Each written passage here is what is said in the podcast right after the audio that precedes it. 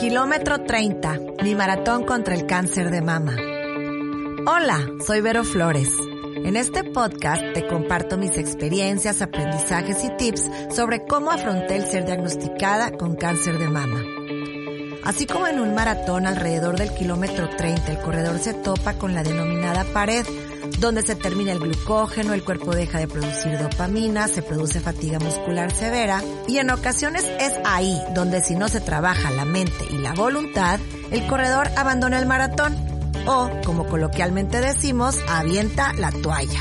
La mayoría de los capítulos de este podcast fueron grabados durante mi tratamiento. Te platicaré cómo logré llegar a la meta y así transformar este reto tan difícil y aterrador en una hermosa experiencia de vida. ¿Me acompañas?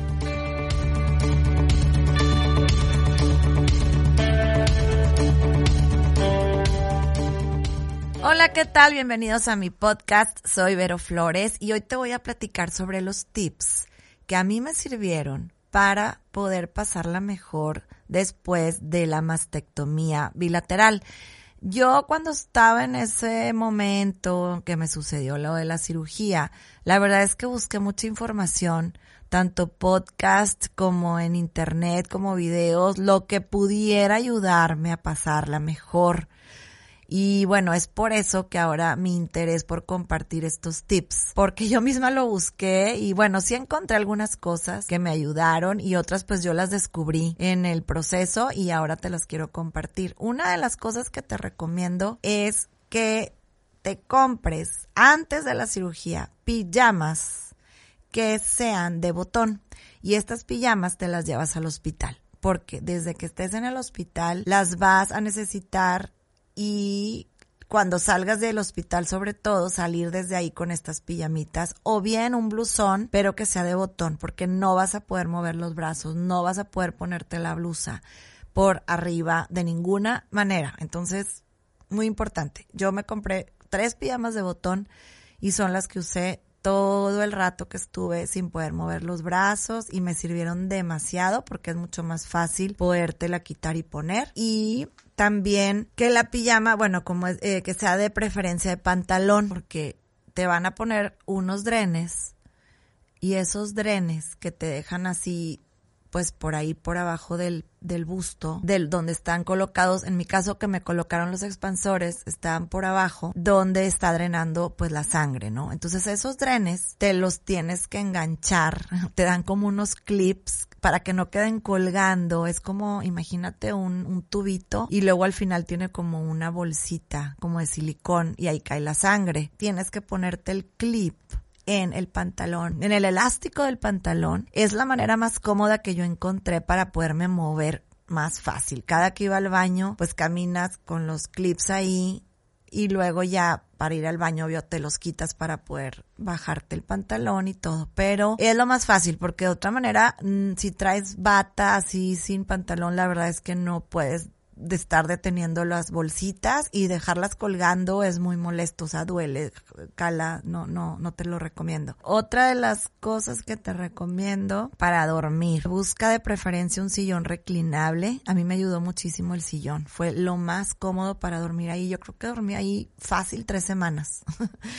y era más fácil porque se subía y se bajaba y así ya nada más me empujaba un poquito. La verdad, estar en posición vertical en la cama es prácticamente imposible, o sea, no, no más no. En las primeras, al menos la primera semana, estar vertical en la cama no es posible, es muy molesto. Si no tienes sillón, lo que vas a poder hacer es poner muchas almohadas, muchas almohadas que de tal manera que quede reclinada y así te recargas en la cama. A mí me servía mucho colocarme una almohada de cada lado, así como que sobre el brazo descansarlo sobre la almohada. Es increíble cómo cambia. El tener el brazo así directo hasta el colchón me molestaba pero cuando ponía sobre la almohada me mejoraba. O sea, son detallitos tan chiquitos, pero que hacen la diferencia para que puedas dormir mejor. Y también la almohada lo que hacía es que me ayudaba a mi esposo o a alguien más a ponérmela. Un rato me la ponía debajo de la espalda de un, del lado derecho Y ya que me cansaba, que pasaba un par de horas, me la ponían del lado izquierdo y así me la estaba alternando para que tu posición esté cambiando y no te quedes muchas horas en la misma posición de tal manera que luego te empieza a molestar y a doler. Otra cosa es que, bueno, te van a tener que ayudar a darte un push para levantarte eh, no es conveniente que hagas el esfuerzo. Y si tienes que hacer un poquito del esfuerzo, que sea en tu abdomen y no en tu pecho, porque si no te va a doler. Entonces tienes que poner el abdomen fuerte para hacer como un abdominal cuando te necesitas levantar. De todos modos, no conviene que lo hagas los primeros días, que más bien te ayuden a levantarte para que no te lastimes. Vas a sentir los primeros días como una presión en el pecho muy extraña y sobre todo si te colocan expansores porque es donde se está expandiendo el músculo y la piel y es donde se siente una presión muy fuerte. Es algo incómodo, de verdad yo en algún momento pensé si así iba a sentirlo siempre ahora en para siempre. Me pasaba mucho que pensaba si esa sensación iba a estar ya para siempre en mí, pero no.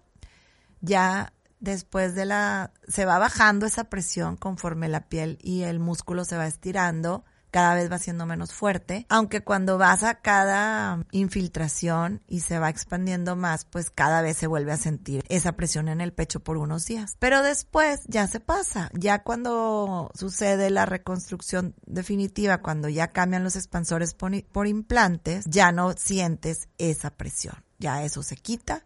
La verdad es que ya con los implantes son muy cómodos y ya no sientes esa sensación. Otro consejo en la recuperación de la mastectomía, pues es que no tienes que pasar tanto dolor. O sea, si estás muy incómoda, toma analgésicos de los que te hayan autorizado los médicos. No pasa nada, o sea, son unos días los que vas a estar más molesta. Es mejor tomarlos y pasarla mejor a estarte aguantando la molestia. Seguir las indicaciones del médico, 100%. Si tu doctor, en mi caso a mí me dijeron no muevas brazos. He sabido que hay médicos que sí indican desde el principio empezar a mover. Ahora sí que cada médico tiene sus formas y pues yo creo que lo mejor es seguir lo que tu médico te dijo tal cual y pues en mi caso que fue que no moviera los brazos pues así lo hice. Ya que termina ese tiempo y ya te dice el médico, ahora si empieza a mover, te va a pasar unos ejercicios. Es bien importante hacer esos ejercicios, tal cual como te los diga y las veces al día que te haya dicho. Hacerlos constantemente y no dejarlos pasar porque eso te va a hacer a que cada vez tengas más flexibilidad en tus brazos y que no los sientas atrofiados, porque al principio sientes, sobre todo en la axila, que como que no la puedes estirar así normal, sino como que sientes que te jala a la hora de subir el brazo. Pero eso es pues poco a poco, cada día, cada día, entre más vas haciendo los ejercicios que te dicen, que pues uno, unos son pegados a la pared, pones tu brazo y lo vas estirando y estirando, cada vez te pegan más a la pared. Otros son como escaleritas con las manos, las vas subiendo tú de frente a la pared, vas subiendo las dos manos hasta arriba y te pegas lo más que puedas a la pared. Digo, hay varios ejercicios que te van a indicar, también de fuerza. Y bueno, yo los hice religiosamente todos los días y fue muy bueno porque sí me recuperé muy rápido y muy rápido pude volver a subir mis brazos y fue muy bueno.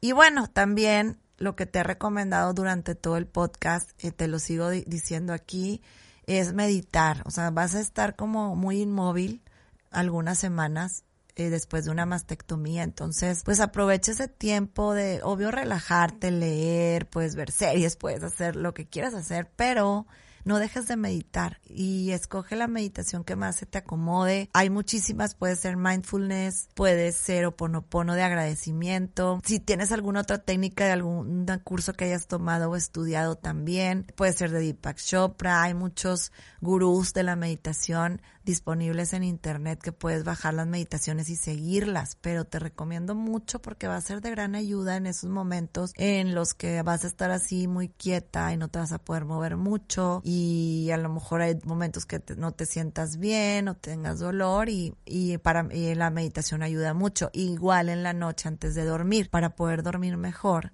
haz una meditación antes de dormir y después ya coloca las almohadas como te lo recomendé eh, muchas almohadas si no tienes sillón o bien si tienes el sillón pues pones las almohadas como tú consideres y estarte acomodando para un lado, aunque no te van a permitir ponerte de lado. Si es mastectomía bilateral, no te puedes poner de ningún lado. Si solamente la tienes de un lado, tienes la ventaja que te puedes poner del otro lado donde no tienes la cirugía. En mi caso, como era de los dos lados, todo el tiempo tenía que estar boca arriba y como era muy molesto, llegaba un punto que la espalda me dolía mucho y sentía mucha opresión en el pecho. Entonces lo que hacía era ponerme esa almohada de lado y ayudaba muchísimo para un lado y luego para el otro lado. Pues la clave también es tener apoyo, buscar apoyo. A fuerza necesitas a alguien que te ayude.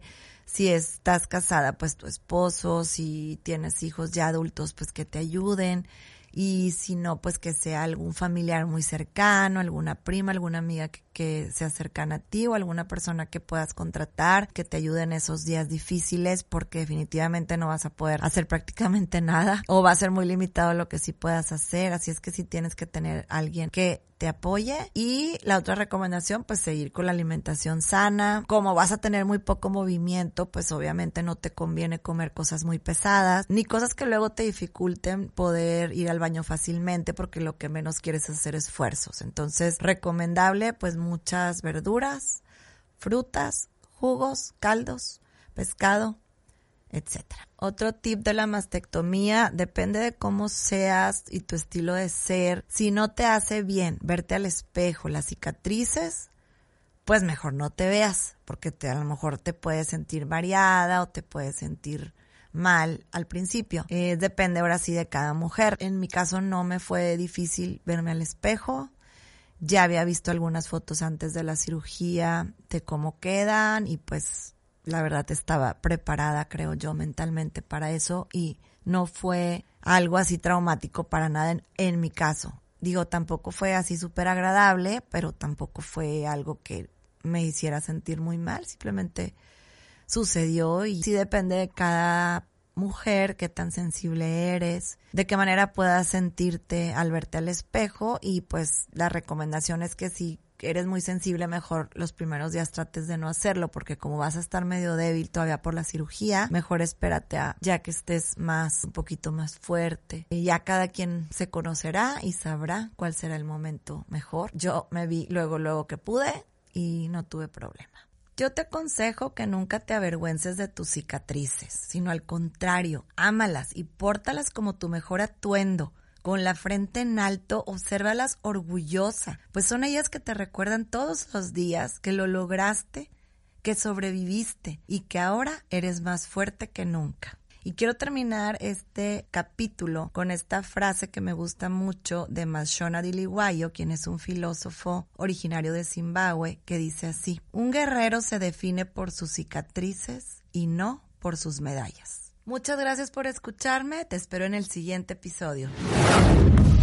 Esto fue Kilómetro 30. Muchas gracias por escucharme. Yo soy Vero Flores. Puedes encontrarme a través de Instagram como Vero-Flores GZZ. Te espero en el siguiente episodio.